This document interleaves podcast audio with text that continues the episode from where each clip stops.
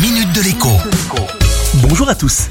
15%, c'est l'écart de prix constaté lors du passage en caisse entre le chariot d'une consommatrice française et celui d'une consommatrice européenne. Pour dire les choses autrement, dans quasiment tous les pays de l'Union européenne, le plein de bouffe hebdomadaire coûte moins cher qu'en France. Seuls les consommateurs danois, autrichiens et cela n'étonnera personne luxembourgeois payent encore un peu plus cher que les Français. Vous serez ravi d'apprendre qu'il y a une et même plusieurs explications à cette situation ubuesque. Accrochez-vous bien, mais le coupable, c'est paraît-il l'hypermarché.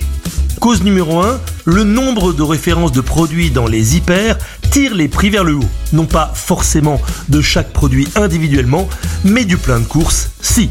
Par ailleurs, toujours dans les hyper, la viande, les fruits et les légumes sont vendus plus cher que partout ailleurs en Europe. En moyenne, 30% plus cher, excusez du peu. C'est sur les marchés, quand on achète parfois directement au producteur, que se trouvent en réalité les bonnes affaires à faire. Enfin, chez nos voisins, le hard discount a beaucoup mieux réussi.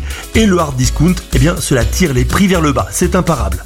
Ce constat réalisé par l'Institut d'études économiques Eurostat, qui dépend de la Commission européenne, a de fortes chances de s'inviter dans la campagne électorale, sachant que le pouvoir d'achat fera partie des sujets prioritaires. C'est en tout cas en tête de liste de course chez les électeurs français. À demain.